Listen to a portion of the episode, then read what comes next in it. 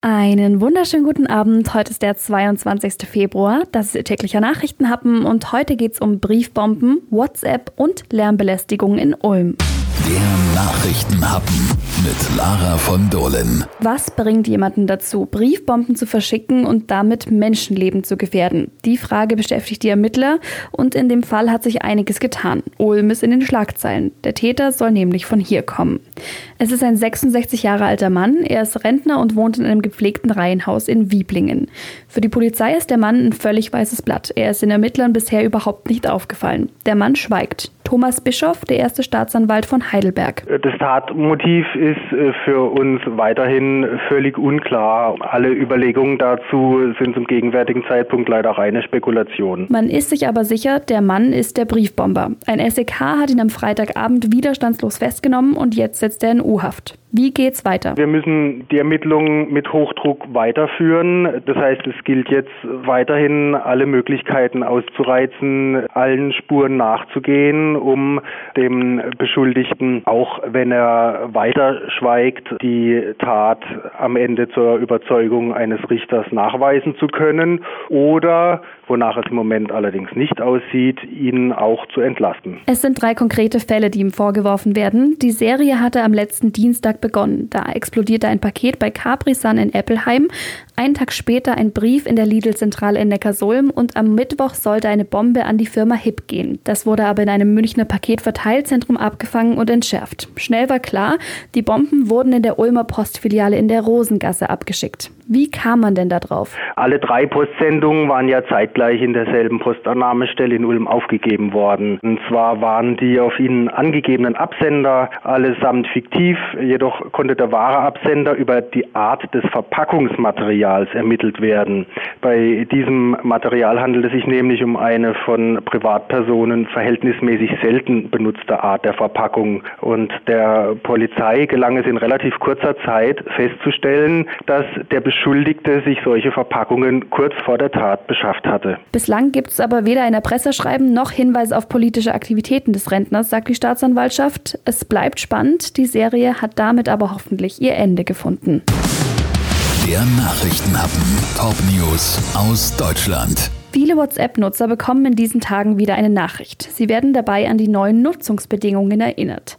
Bis Mai müssen sie diese bestätigt haben, sonst kann man die App nicht mehr weiter nutzen. Alle, die die neuen Richtlinien noch nicht zugestimmt haben, die sehen in diesen Tagen ein Banner über ihren Nachrichten. Klicken Sie da drauf, bekommen Sie Informationen zu den neuen Bedingungen, die ja sehr kritisch gesehen werden von vielen. Es gibt vor allem Kritik daran, wie WhatsApp die Daten verwendet, ob sie die weitergibt an Facebook und dann an Unternehmen, um mir dann die Werbung anzuzeigen, die mich interessieren könnte. Das ist aber nicht so, denn die EU verbietet das. Also die Neuerung, die in den USA kommen soll, die gibt es hier gar nicht.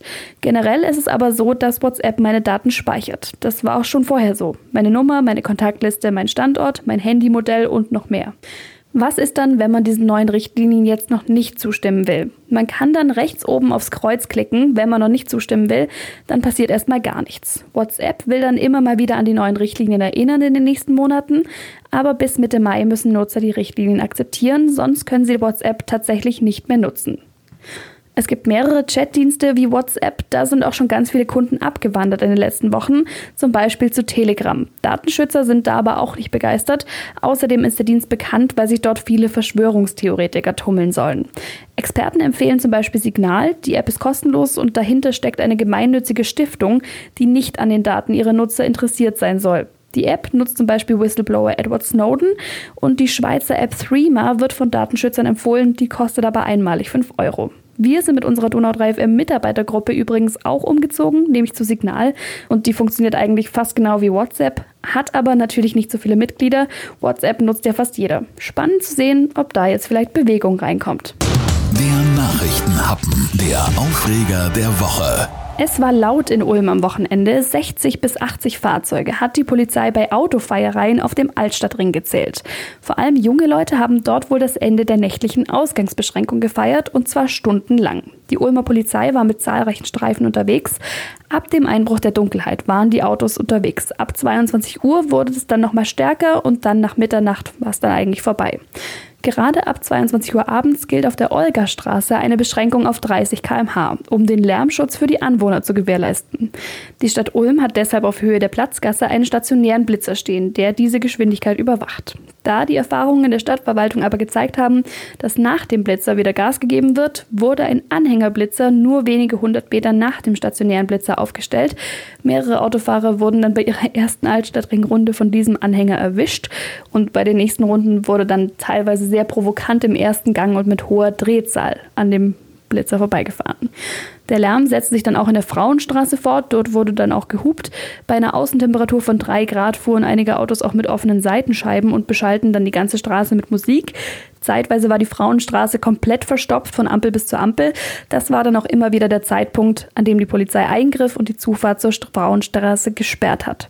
Mehrfach wurde auch der Weg von der neuen Straße Richtung Bahnhof abgesperrt, um die Altstadtrunde einfach umzuleiten. Dort, wo mahnende Worte dann nicht ernst genommen wurden, da mussten auch Platzverweise erteilt werden und einige Parkplätze wurden dann auch zum Treffpunkt der Autoposer. Das hat die Polizei dann immer wieder aufgelöst und dann war es so eine Art Katz-und-Maus-Spiel.